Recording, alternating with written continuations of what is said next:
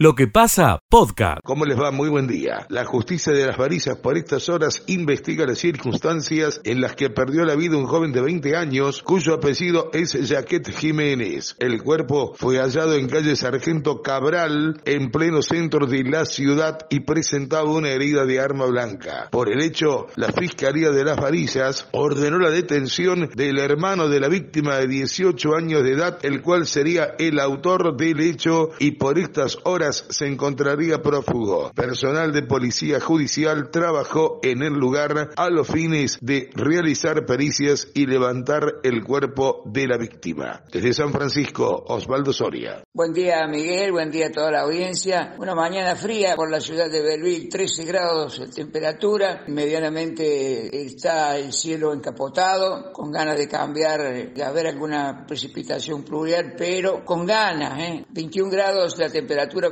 máximo para el día de hoy. Hemos andado con suerte los habitantes del departamento Unión, Miguel, porque bueno, para seguridad ciudadana, ante víspera desde Córdoba llegaron dos móviles a Belville y uno para Canals y ayer llegó el anuncio de la adjudicación total de la obra del edificio del profesorado Mariano Moreno, gestión política plagada de irregularidades, idas y vueltas, abrazos al edificio y bueno, por fin ahora parece que sí, ya las obras están en manos del gobierno para eh, adjudicar la uh, obra en conjunto, es decir, no parcial, sino en forma total. Como así también se está esperando la continuidad de la obra del edificio de la policía de la provincia de Córdoba. Eso es todo por el momento desde la ciudad de Belville. Hasta luego, Miguel. Hola, ¿qué tal? ¿Cómo te va? Muy buenos días. Una mujer fue encontrada desnuda y dormida en una obra en construcción. Esto ocurrió el domingo pasado, en las primeras horas de la mañana, aunque recién trascendió este miércoles. Las circunstancias en las que llegó a ese lugar aún no se conocen, porque la propia mujer no hizo denuncia en sede policial. Pero ¿qué pasó? ¿En qué estado estaba? Así lo informó el director del Hospital Municipal San Roque, doctor Oscar. Gómez. El domingo a la mañana, primera hora de la mañana, unos vecinos del hospital a una chica que la encontraron en zona cercana ahí al hospital, sin ropa, sin nada, y bueno, la cruzaron, la, atendieron y la asistieron ellos y nosotros la asistimos en nuestro hospital con la parte de enfermería, con el médico de guardia, y bueno, se le hizo las primeras atenciones, los primeros auxilios, si se puede decir, porque bueno, no estaba con ninguna lesión. Ya los vecinos habían hecho aviso a la policía del caso y ya después todo pasa directamente a la parte policial. Hasta allí lo que se sabe oficialmente. No hay ningún parte oficial de la policía ni se han hecho declaraciones al respecto. Solo se sabe que la mujer no quiso hacer ningún tipo de denuncia en la policía. Desde Radio Sudeste, en Justiniano Pose, informó Adrián Leonardi. Escucha lo mejor de lo que pasa. Resume Marcelo Caro, primer eh, primer ingreso a la segunda mañana, con policiales y judiciales generalmente. Buen día, ¿cómo estamos, Marce? ¿Qué tal? ¿Cómo le va, Miguel? Un gusto, como siempre, de saludarlo a usted, el resto de los compañeros, como así también a la audiencia. Eh, caso Generación Zoe, hoy indagarán a más imputados. Está previsto que compadezcan ante la fiscal Juliana Company en distintos horarios y por videoconferencia desde la cárcel local. Hablamos de Guillermo Ardiles, Eugenia Garafini y Silvia Fermani. Para el lunes será el turno de Ivana y Florencia Álvarez. Hablamos de un accidente de tránsito que ocurrió en la jornada de ayer a la hora 13, en horas de las primeras horas de la tarde. Este accidente se produjo en la calle Martínez Mendoza y esquina Gervasio Posadas, por causa que se trata de establecer colisionar una motocicleta y un automóvil. El conductor de rodo menor tiene 21 años, resultó con máximo de miembros inferiores. Esta es la primera salida de información policial. Volvemos en el transcurso de la misma con más noticias. Miguel, buena mañana para todos. Hasta luego. Igual para vos, Marcelito. Adiós. Hasta luego. Lo que pasa. Escucha lo mejor de lo que pasa. Nos haya tenido un momentito, sabemos que está por entrar una reunión, lo teníamos para, para un poquito más tarde. Eh, ¿Cómo está Carlos? Un gusto saludarlo, con buen día. Buen día, el gusto es mío y gracias por, por, por la nota. Eh, no, queremos consultarlo por esta este proyecto eh, que pretende eliminar retenciones en cinco años, pero no he escuchado a usted decir que eh, habría una suerte de compensación con anticipo de ganancia. Bueno, ¿puede explicar bien cuál es la idea central? Bueno, a ver, eh, nosotros partimos de la base, no hoy, nosotros esto desde, la, desde el gobierno de la provincia de Córdoba eh, lo hemos pensado siempre y hemos sido coherentes con esta idea de que las retenciones son un mal impuesto. No solamente porque no por algo no se practican prácticamente en, en casi ningún lugar del mundo, sino porque penalizan la producción y porque son injustas en definitiva, porque eh, castigan o, imponen un tributo este, en igualdad de condiciones al que gana dinero en una actividad, en este caso la agropecuaria o la agroindustrial, como al que pierde dinero por razones climáticas, por razones inherentes en, cada actividad las hay este, eh, en, en demasía, digamos, muchas veces. Entonces, esta injusticia, ¿en qué redunda? En que eh, en, que la definición que nosotros tenemos respecto de esto, de que penaliza la producción, es así.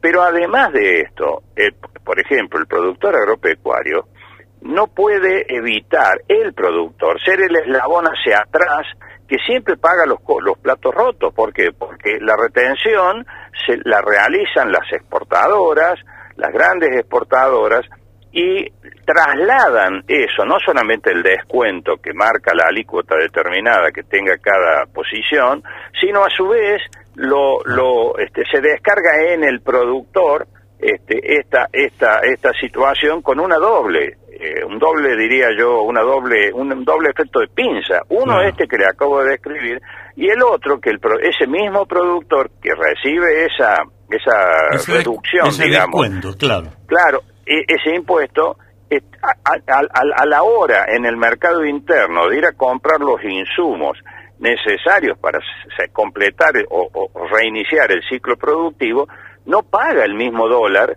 al cual le, liquidan a él las exportaciones, este, incluidos los derechos de exportación, es decir, las retenciones. Lo paga al dólar al, llamado dólar blue, al mm. dólar de mercado. Por lo tanto, hay, una, hay, un doble perjuicio en este sentido. Sí, lo que se, lo que se, se impone es un criterio justo y progresivo, para eso está el impuesto a las ganancias, donde quien más gana, obviamente, más paga, y quien menos gana o no tiene ganancia, no tiene por qué este, por qué pagar. Alguien me eh, puede ahí decir, está, bueno, ahí está Carlos, discúlpeme que lo interrumpa, pero ahí está, porque todo lo que usted ha explicado eh, ya se ha dicho y no, no, no estoy eh, queriendo endilgarle que está redundando, pero ya más o menos la gente lo tiene entendido ese concepto. Lo que a mí me parece, sí, sí, créame que lo tiene entendido. que algunos lo acepten o no, otra cosa. Pero a mí lo que me parece novedoso es esto que ustedes están proponiendo con la, eh, con el, la compensación con eh, el impuesto a las ganancias, el anticipo a ganancias. Eso es lo que me parece novedoso. Que le pido que lo explique. Digamos, lo que nosotros tratamos de explicar una y otra vez, porque sabemos que hay una, una campaña, digamos así, desde el gobierno nacional, que le es más fácil, como se dice en el campo, ponerse el final del chimango ¿eh? y este, juntar la bolsa que no este, cobrar el impuesto a las ganancias, que al igual que el IVA tiene este, porcentajes de evasión altos, etcétera, etcétera. Ahora, ¿cuál es la razón por la que nosotros decimos que esta, esta, esta gradualidad, este, porque además de esto que vos decís, está la gradualidad que nosotros planteamos también en seis años, que se llegue a, a cero con las retenciones? Es porque precisamente nosotros tenemos absolutamente claro que no hay que desfinanciar el Estado, que el Estado debe gastar mejor, debe gastar menos y, más eficientemente, también estamos absolutamente de acuerdo. Pero no, es, no se puede desfinanciar el Estado. Para eso no se puede de un día para el otro en esas propuestas realmente locas que yo por ahí escucho, este, bueno, retenciones cero ya, no se puede hacer eso. Hace 20 años que se pusieron las retenciones por única vez y duraron hasta hoy y es tiempo que se terminen, pero lo vamos a tener que hacer con la gradualidad que este país enfermo necesita. Y ahí es donde interviene que sea cuenta de ganancias. Correcto, y es sensato, porque es sensato y novedoso. Eh, me, parece que, espero que, le que les den artículos, en una forma muy popular de decirlo esto, espero que encuentren consenso en el Congreso para que este proyecto se transforme en ley, porque sería una manera de alejar las retenciones despacito, no sufre la caja del Estado y sufre va sufriendo menos la caja del productor.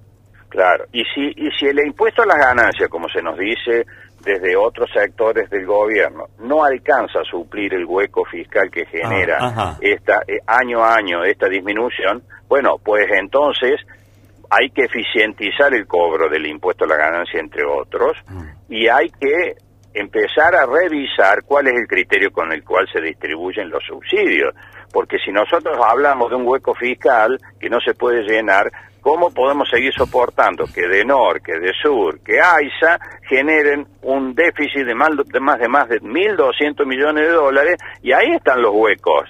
Entonces, el problema es que no se quiere hacer el esfuerzo y se quieren mantener cajas o subsidios para el AMBA que no los tiene el interior y ahí empezamos de nuevo con todos los temas. No es que no se pueda, no es cierto que no se pueda. y, respecto de los consensos, que, me parece una buena observación de ustedes, también este, este, esta oportunidad donde el pueblo ha puesto, la, la, ha equiparado los votos en el Congreso, este, fundamentalmente en la Cámara de Diputados, bueno, va, va a poner a prueba quién es quién en esta materia.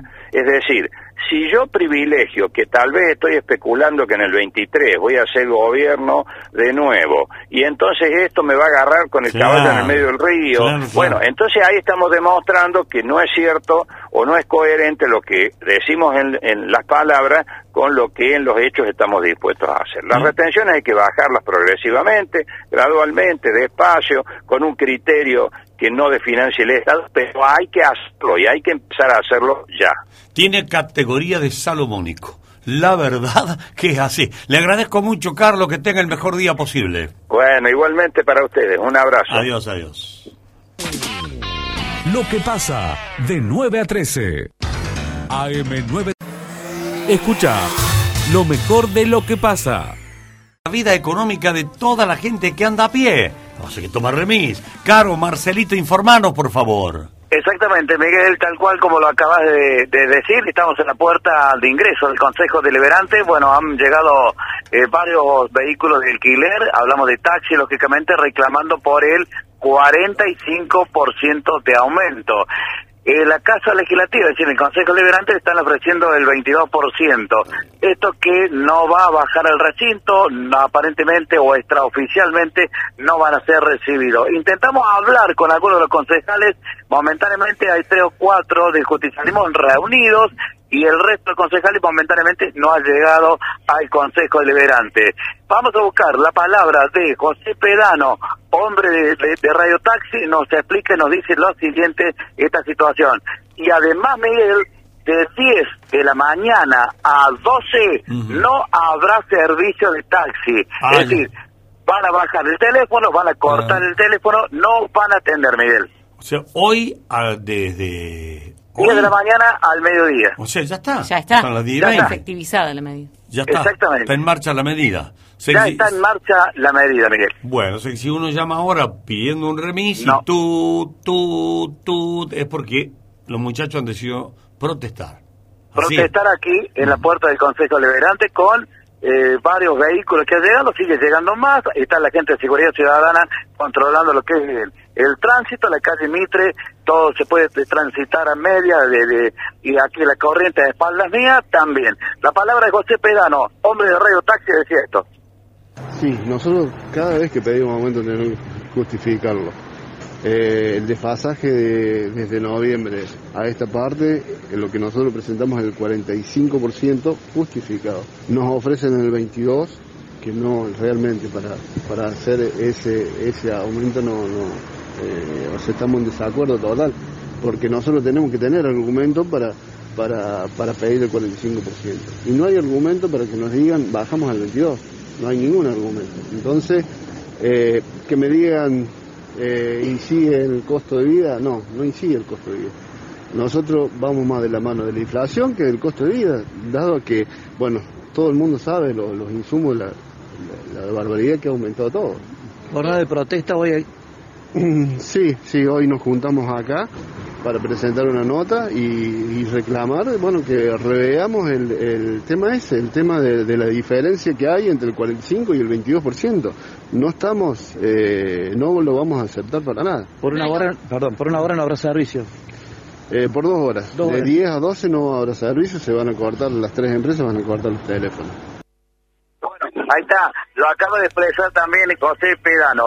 Siguen llegando más vehículos, el tránsito parece ser un caos a esta hora de la mañana, jornada del día viernes. Nos trasladamos a otro punto de la ciudad y volvemos a ver si van a ser recibidos por el Consejo Deliberante, Miguel. Bueno, todos atentos a eso, ¿eh? Marcelo, te consulto por otro lado. ¿Vos tenés información de alguna persona que habrían hallado muerta acá en Villa María? Exactamente, está trabajando la policía Verónica en barrio Los Olmos, de aquí de la ciudad de Villa María. Un, se trata de una persona joven que se ha quitado la vida en las primeras horas de la mañana de hoy.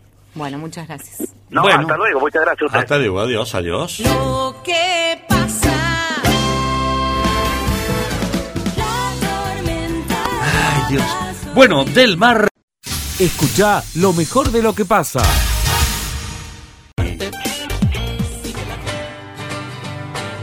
En lo que pasa, llega el especialista del tambo, José Yacheta.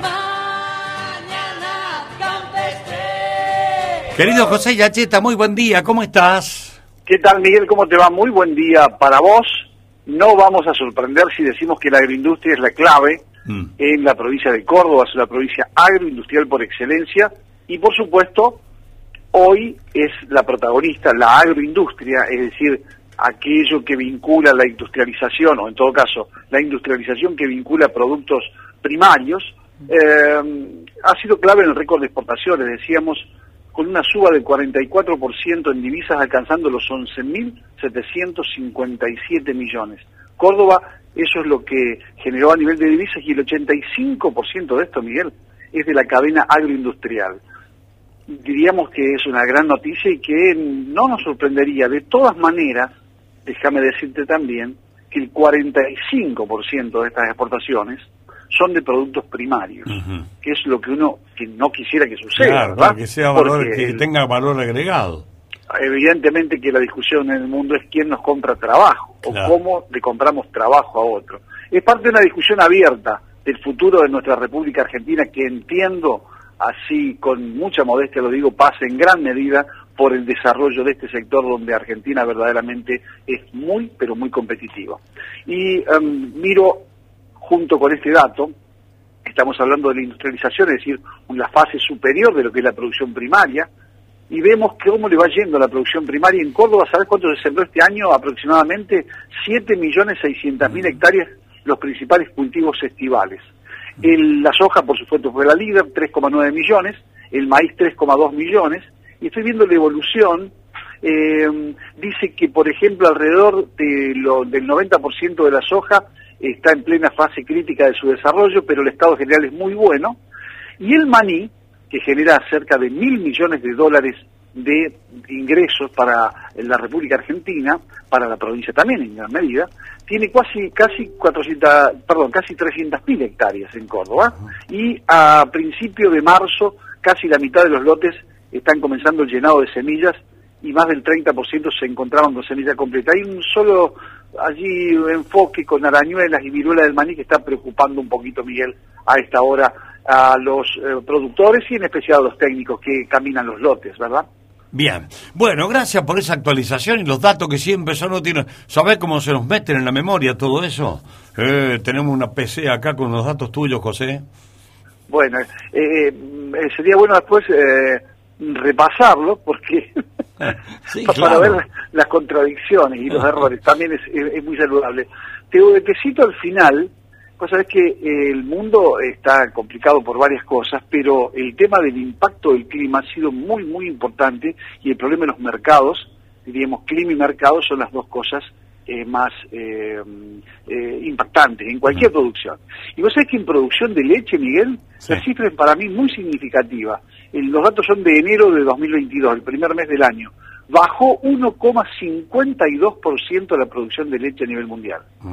1,52. Y el Rabobank, pensando en las perspectivas para el primer semestre, está pensando que la caída va a estar en el orden del 1%. Eh, ojalá haya una recuperación en el segundo semestre, pero insisto, en un mundo que crece en habitantes, no es saludable que no haya una oferta, diríamos, eh, bien, que esté bien sobreofertado o ofertado el mercado a los efectos de la seguridad alimentaria y todas esas cosas, ¿verdad? Claro, nada más y nada menos que leche. De eso estamos hablando. Bueno, José, muchas gracias, ¿eh? Un saludo afectuoso para todos ustedes. Buena jornada, buen fin de semana. Igual, adiós, adiós. Lo que pasa. Escucha. Lo mejor de lo que pasa. Marce. Bueno, muchas gracias, Miguel. Seguimos aquí en calle en Mitre y esquina Corrientes el tránsito con muchos inconvenientes porque han tomado prácticamente el tránsito es nulo a esta hora. Está la gente de seguridad ciudadana en calle Bartolomé Mitre y Entre Ríos para que quieren girar para el lado del Plazo Campo no lo pueden hacer. Por lo tanto que el tránsito está interrumpido en las cuadras alrededor del Consejo Deliberante. No van a ser atendidos Así dijo una voz del Consejo Deliberante. Esta medida va a continuar hasta el mediodía. Se habla, se rumorea que los taxistas harían un paro 24, 48 horas para lograr el aumento de un 45%. Raúl Gaitán, que pertenece a otra empresa, decía esto hace algunos minutos. Estamos sufriendo una falta de respeto ya hace, del año pasado, que quedaron en que íbamos a hacer una sesión extraordinaria en febrero. No se hizo. Para, que nos dieran el aumento que había quedado pendiente el año pasado.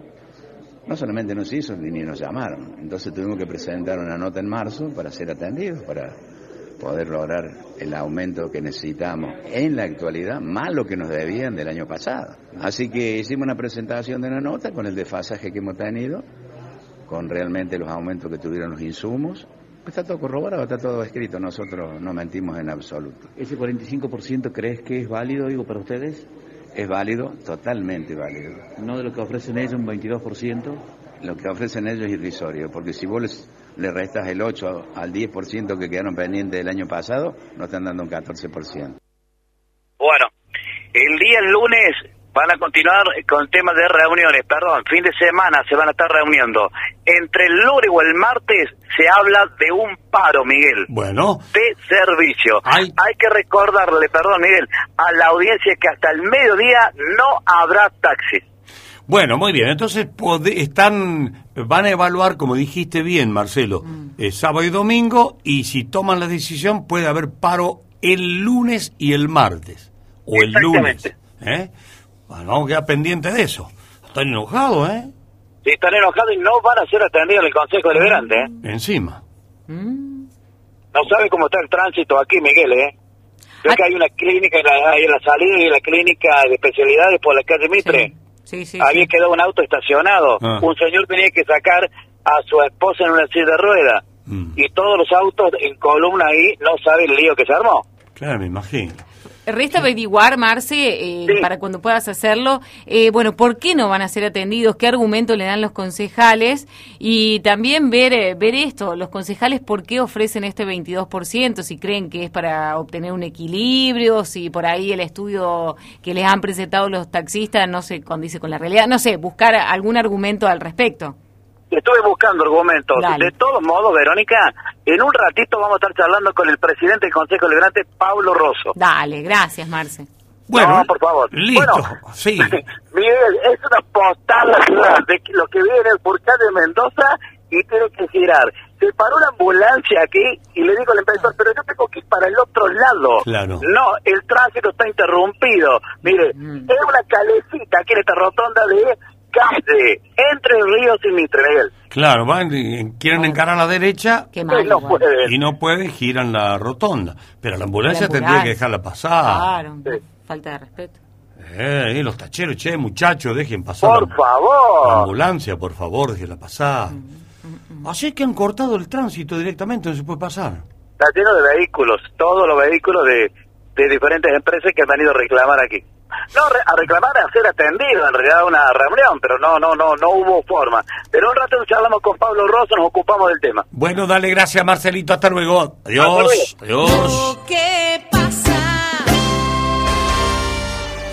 Le dije al cielo que te fuiste y empezó a llorar. Sanatorio de la Cañada Alta con... Escucha lo mejor de lo que pasa. ¿Cómo está? Un gusto. Hola, buen día, buen día a toda la audiencia. Miguel, ¿cómo están? Pero muy bien, yo no sé si cuando hicimos la introducción anterior estabas en línea o no. No, vos sabés que estaba, estaba justo, estaba atendiendo y se cortó la comunicación. Bueno, no importa, no importa. No, estaba- habíamos creado un clima ahí como para entrar en un viernes a hablar con usted eh, de Integralis, porque está medio futbolero el tema esta mañana. Eh, sí, sí, sí, sí, Guillermo, sí. Queremos saber eh, de un aparatito que creo que lo usa Messi, Neymar y Cardi, y que tiene estos dispositivos usted ahí, Guillermo, en Integralis. ¿Es así? Sí, sí, tenemos tres de estos dis- dispositivos que bien decís vos, que es la cámara hiperbárica. Este, que bueno, que lo, lo utilizan tanto deportistas de alto rendimiento como los que acabas de nombrar, o también hoy salió una nota muy linda de Agustina Ávila, que también tiene un, tuvo un problema oncológico y es una deportista de alto rendimiento, que es campeona de aguas abiertas, y eh, hizo un tratamiento también para mejorar eh, un problema articular con este tipo de dispositivo, ¿no? Pero se usa tanto en pacientes de alto rendimiento como personas eh, que tienen alguna patología. ¿Y qué es la cámara hiperbárica? Mira, la cámara hiperbárica es una cabina eh, en la que uno ingresa y respira oxígeno eh, eh, con un aumento de presión. Entonces, lo que hace este aumento de presión es que eh, le- llega a todos los tejidos de manera eh, libre, sin la necesidad del glóbulo rojo. A veces se, se aumenta la, la concentración de oxígeno en tu sangre, entonces en lugares donde hay edema, llega llega el, el oxígeno y, Ah. y, bueno, y desinflama, ah, eh, estimula la reparación, acelerando la cicatrización, ¿no? Claro. ¿Y, y cuánto puede aguantar una persona sin, sin oxígeno? Ajá, bien, esa es una buena pregunta. Bueno, esto lo que hace la cámara hiperbárica nos da lo que necesitamos permanentemente para vivir, que es esto, el oxígeno. Una persona eh, normalmente sin respirar puede vivir entre 2 a 5 minutos, Mm. Eh, depende de la, de la adaptación que tenga esa persona, ¿no? Pero más o menos, es- es- por eso es tan vital el oxígeno para la vida, porque eh, te explico que el oxígeno, que a veces uno dice respiramos porque el aire es gratis, eh, en realidad es, es indispensable porque lo que hace es eh, da energía a las células. Sin el oxígeno no puede combustionar, no puede Mm. hacer energía de nuestras células.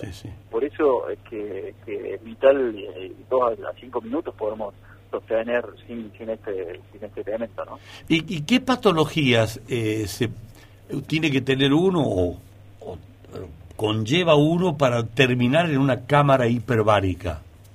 Bien.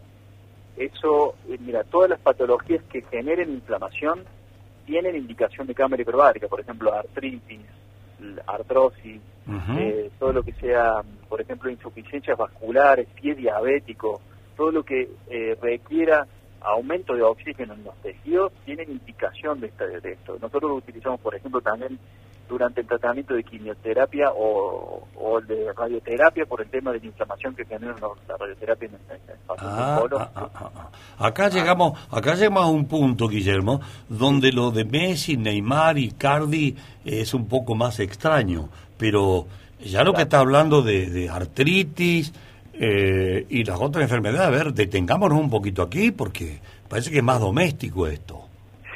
sí, esto, esto es como más, más necesario. Eh. Este, sí, bueno, tenemos, te vuelvo a repetir, todo aquello que, que necesite de aumento de, por ejemplo, cuando tenés un SB, ese lugar que se lesionó eh, no, no tiene buen aporte de oxígeno. Entonces, eh, lo que hace la cámara hiperbárica es que llegue bien, bien a ese tejido, acelere la cicatrización y la recuperación por, y disminuir también el, eh, la- reduce el- la, la cicatrización la, al acelerar uno lo que logra es la reducción también viste que uno dice dice una cicatriz queloide han notado que a veces queloide a nivel de piel que es una cicatriz exuberante bueno lo que evita la cámara hiperbárica es que, por ejemplo, en tejidos eh, que hayan sufrido una isquemia, falta de oxígeno, al acelerar, al acelerar la cicatrización, vos reducís también el tamaño de esa cicatriz.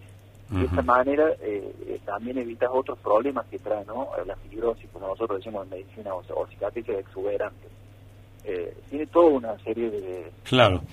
de, cosas, de ventajas de, esta terapia, ¿no? Y aparte no tiene toxicidad, es otra de las ventajas. Ah. tengo la sensación de que muchas personas, por el tema de la artritis, de la diabetes, van a van a empezar a, preguntarnos acá si se lo vamos a tener que derivar. La artritis, viste, que es, es tan incómoda, es tan dolorosa, y, está hablando de la hiperbárica que soluciona, yo no terminé de entender si lo soluciona o ayuda a acompañar, Guillermo. Ayuda, ayuda en el tratamiento, a veces lo soluciona, ¿eh? porque a veces es un déficit de, de oxigenación, y ayuda a desinflamar, y por supuesto que nosotros al acompañarnos con otras cosas, como por ejemplo una dieta que hablamos la semana pasada, mm. inflamatoria, más el tratamiento emocional de, dentro de lo que es la patología, porque eh, recuerda que las emociones generan un cambio eh, proinflamatorio en tu cuerpo, entonces predispone la inflamación. Entonces uno tratando a, eh, en forma integral eh, a todo el organismo, de todo, de todo, de estos tres pilares, ¿no? Eh, la verdad que los resultados son excelentes. La ozonoterapia, ¿qué parentesco tiene o no, o, no se conocen con la cámara hiperbárica? Sí, sí tienen el, parentesco que utilizan los dos, el del oxígeno, ¿no? Uno es oxígeno O2 y el otro es O3, que es el ozono. La ah. diferencia eh, eh, es que el, ozono generalmente tiene es un tratamiento más localizado, si bien lo hacemos vía endovenoso o vía a veces rectal por la absorción que tiene, la fácil absorción, pero es más localizado, entonces lo utilizamos más en, forma inyectable. El parentesco que trabajan eh, al mismo nivel, ¿no es cierto?, en el metabolismo del oxígeno en tu, en tu organismo. Entonces trabaja que también lo hacemos aquí en Integral y la ozonoterapia, desinflamando, acelerando la recuperación y reduciendo el estrés oxidativo, que es una, una cuestión que es proinflamatoria también en nuestro organismo. Así que en ese en ese en la línea del metabolismo del oxígeno trabajan eh, las dos terapias. María de la Playosa, Guillermo y otro señor que están pidiendo el teléfono. Seguro son... Pero seguro que tiene alguna relación con la artritis, han escuchado acá. Eh, por favor, para ubicarlo bien a Integralis. Bien, Integralis está en la ciudad de Córdoba, en Argüello, frente al colegio alemán. Es un lugar que tiene estacionamiento, una casona muy linda. Así que, bueno, tiene comodidad para, para llegarse. Eh, eh, el teléfono de atención es 03543 421 101 Ahí se pueden comunicar y solicitar turno. Perfecto. Repítalo, por favor, Guillermo. Es 03543 421 101.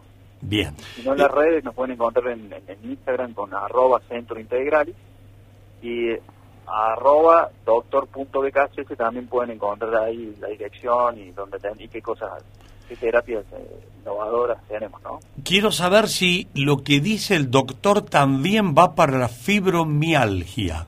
Oh, qué buena pregunta. Bueno, ese, la verdad, que, para la fibromialgia está súper indicada, lo pueden hasta googlear, cámara hiperbárica y fibromialgia, van a ver la mejoría que tiene en el tratamiento de esta enfermedad, que, la padece muy eh, capacitante, la verdad, el día a día de una persona que está sufriendo esto. Mire, si usted me repite, Guillermo, el teléfono nuevamente, ya nomás se lo envío a la, al oyente, acá se lo contesto. Es 03 543 543 421 101 421 121 ¿Está bien así? 101 ah, 101 101 Claro que corrijo acá, si no se lío. Ahí está, ahí se lo envío al oyente. A quien preguntó por la fibromialgia. Eh, sí, muchos pacientes en tratamiento con esa patología. bueno. La verdad que el resultado es muy bueno. Doctor eh, Guillermo Becasés, le agradecemos infinitamente. ¿eh? Que tenga un excelente día. Igual día, excelente día para, para ustedes. buen fin de semana, Miguel. ¿eh? Bueno, ¿cuánto le hacemos a, a los venezolanos hoy? Y mira, yo creo que 3 0, 3 0. Estaba optimista. Bueno, gracias, un abrazo grande. ¿eh? Feliz... Escucha lo mejor de lo que pasa. La columna de Martín Araniz. Atención, Miguel, porque hay una importante reunión el próximo lunes, lo vamos a anticipar aquí en lo que pasa, y también los oyentes, seguramente del otro lado, aquellos que viven en Villa María, van a tener algún grado de respuesta, sobre todo aquellos que viven en los barrios, porque se están sucediendo hechos de inseguridad cada vez más frecuentes en distintos sectores. Lo venimos contando aquí en la radio. Ameguino, La Madrid, San Justo, Santana, Sarmiento son de los sectores más afectados por estos hechos de inseguridad, pero seguramente del barrio Las Acacias, del Mariano Moreno o de Casa Linda nos van a decir, pero a mí también me pasa lo mismo, a nosotros aquí estamos inseguros. Bueno, el próximo lunes llega el ministro de Seguridad de la provincia, aquí a Villa María, va a estar charlando con Martín Gil.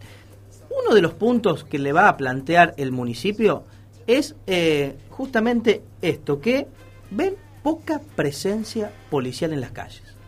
Yo tengo la misma sensación como ciudadano común. Yo la verdad en mi barrio veo muy poco móvil. móvil Pero ¿será porque no hay o porque se quedan ahí a tomar mate?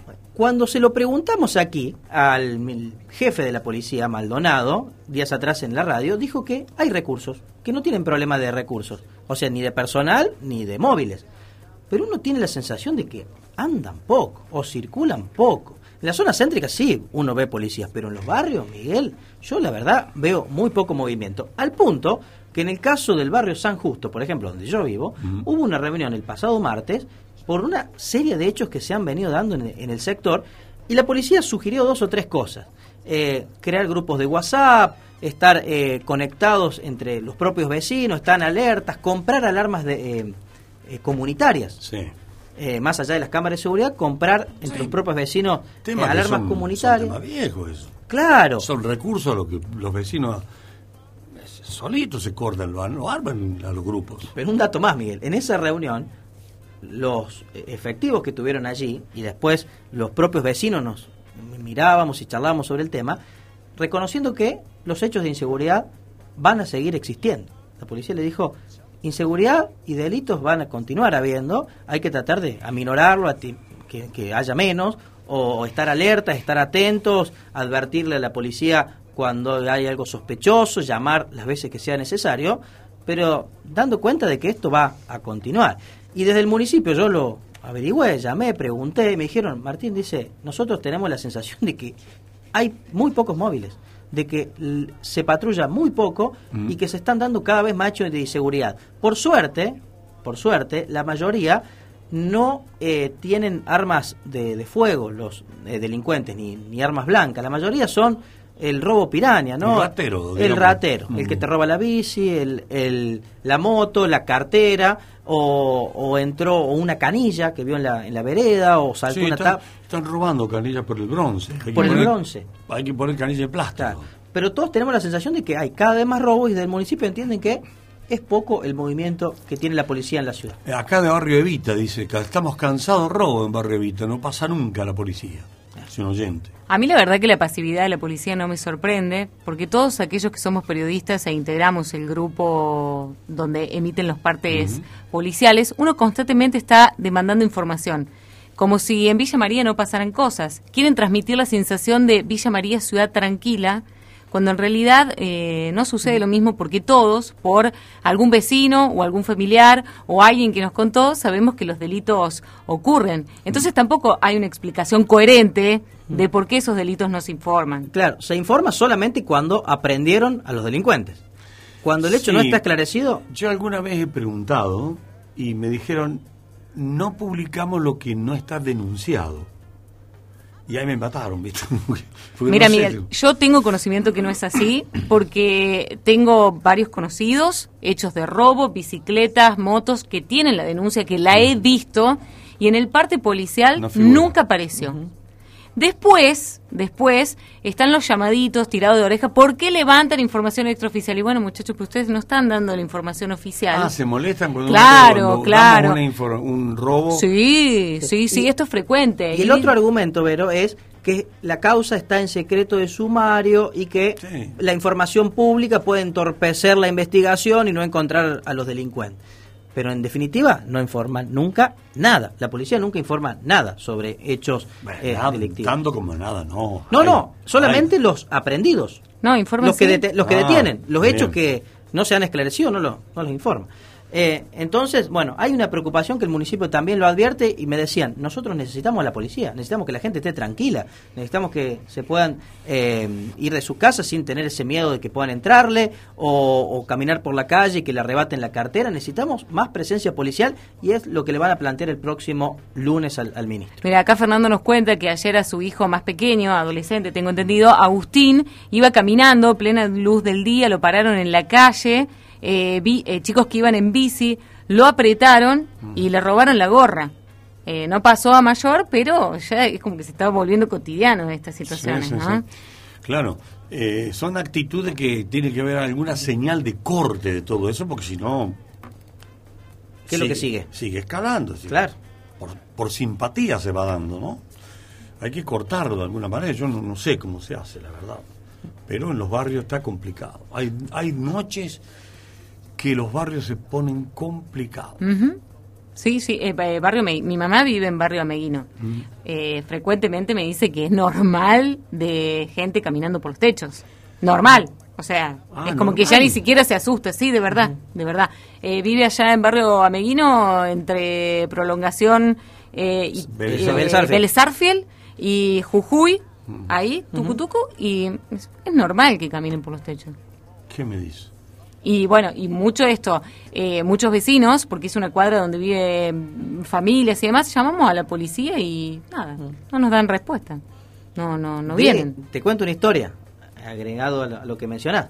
En, allí en el barrio San Justo, una persona merodeando el lugar, eh, intentando ingresar a un comercio, llaman a la policía a los vecinos, le dice si el hecho no, no está, y si Está hay alguien dando vuelta, claro, si hay alguien dando vuelta y no pueden precisar dónde está, cómo es, con qué vestimenta, eh, Ah, mira, vamos en un rato, tenemos otras prioridades.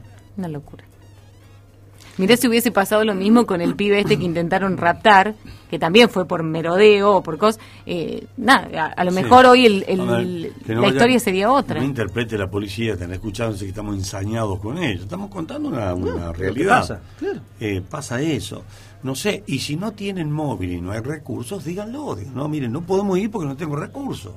Bueno, Sí, que también uno puede entenderlo es o no, ¿eh? o no. Pero Pero cuando se lo preguntaba el jefe a Maldonado, Miguel te dice que tienen recursos, que no tienen problema de recursos, ni humanos ni materiales. Entonces, me parece que tiene que haber una mayor presencia, y no lo estamos diciendo nosotros, el propio municipio está indicando esto, que hay poco movimiento de la policía en los Y barrios. acá se suma un oyente y, y se remite al hecho de Villanueva. Dice, y después cuando los vecinos agarran y linchan al delincuente, los detienen por violencia. Bueno, ¿viste cómo se va encarajinando todo? Bueno, Martín, pero es un temazo el de la seguridad. Es un tema. No, ta- también por último, yo creo que el planteo principal, eh, hemos tenido siempre problemas que con que los jefes policiales nunca pertenecen ni a Villa María ni a la región, por lo general vienen de ciudades mucho más grandes que las problemáticas por ahí no, no son las mismas que en ciudades más chicas, entonces sería importante tener a alguien que realmente conozca cuáles son las prioridades de la ciudad, ¿no? Sí, como aspecto positivo es que en cada barrio en los cuales los vecinos solicitan la presencia de la policía, eh, el jefe y el subjefe Funes están allí, ¿no? En distintas reuniones con otros funcionarios. Van a todos lados, eso hay que, hay que reconocerlo. Pero los eh, las soluciones que plantean son siempre las mismas. Los grupos de WhatsApp o eh, alarmas comunitarias. ¿Y qué otra cosa pueden hacer? Y los que reclaman los vecinos es una mayor presencia policial, ¿Qué sobre todo en horas un nocturnas. policía en, en la esquina, otro en la mitad de cuadra y otro en la otra esquina. No, no creo que No, tanto. pero por ahí un recorrido porque Mm. diagramado. Vos sabés que la delincuencia a todo, para todo tiene solución. Porque vos haces un recorrido eh, cada dos horas y el delincuente va, va a ir a lo tiene ju- rejunado. Va a ir después que pasó el, el móvil. Va, va. Le dice Miguel, siempre son los mismos chorros. El tema que entran y salen. ¿Con qué le pagan a los abogados? Pregunta un oyente, ¿no? Bueno, hay un audio ahí, no sé si lo podemos escuchar. escuchamos. En Cortada Favaloro nunca vi pasar un móvil policial. repercusión de la gente que está escuchando en la radio. ¿Viste cómo arranqué yo la columna diciendo que seguramente la gente se iba a enganchar del, tema porque nos involucra a todos, ¿no? Y todos queremos sentirnos más tranquilos a la hora de, estar en nuestra casa. Hace dos años que vivo, eh, que estoy mudada en una casa, nunca, nunca, nunca, nunca, y estoy a tres cuadras de la policía, de acá de la calle Piedras.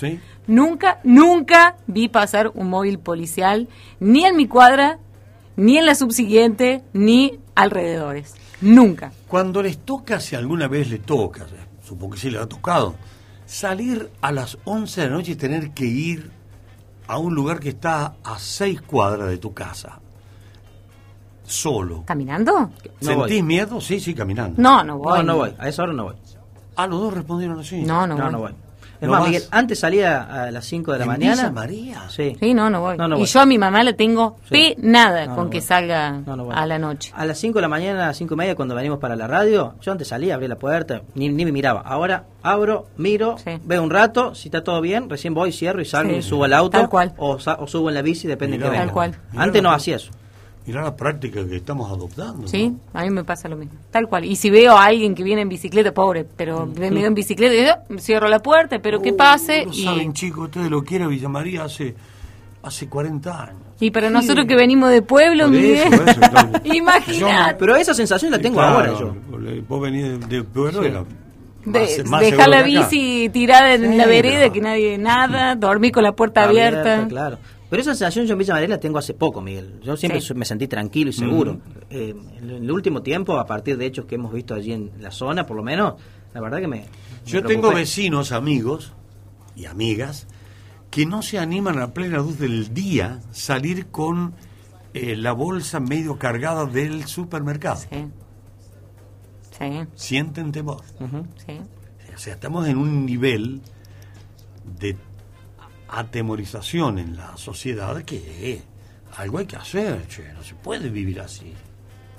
¿Mm? Se lo vamos a preguntar el próximo lunes, si lo vemos y si hay conferencia de prensa, al ministro Walter Sayek, ¿no? Es el nombre del ministro de Seguridad de la provincia. Sí. Eh, No, Mosquera. Eh, Alfonso Mosquera. Alfonso Mosquera. Sí, era, anterior, anterior, anterior, están pidiendo la renuncia. Alfonso Mosquera, sí, Eh, los padres de, Blas, Correas. Correa, el caso tremendo en Córdoba. Sí, en Belville lo, lo interceptaron, le preguntaron y dijo, no, de ese tema no voy a hablar porque tengo el respaldo del gobernador Schiaretti. Mira vos. Pregúntenle, a lo mejor lo han asesorado mejor. Sí, le pregunté, sí, porque fue entregar, fue así, fue entregar móviles eh, para seguridad ciudadana Estuvo allí, entonces le preguntaron por las repercusiones tras el pedido de renuncia de la madre de Blas Correa. Contundente, ¿eh? tengo la grabación, dijo, no, yo de este tema no voy a hablar porque tengo el respaldo del gobernador Esquerete. Bueno, bueno Martín, eh, ¿cuándo vas a hablar con Mosquera? El lunes. El lunes. está aquí Mosquera, vamos a hablar con él. Espero que haya conferencia de prensa. Bueno, y ves si lo puedo sacar al aire nosotros. Y también, también, por supuesto. Bueno, ¿listo? Bueno, muchas gracias. Nos vemos el lunes. La columna de Martín Alanís.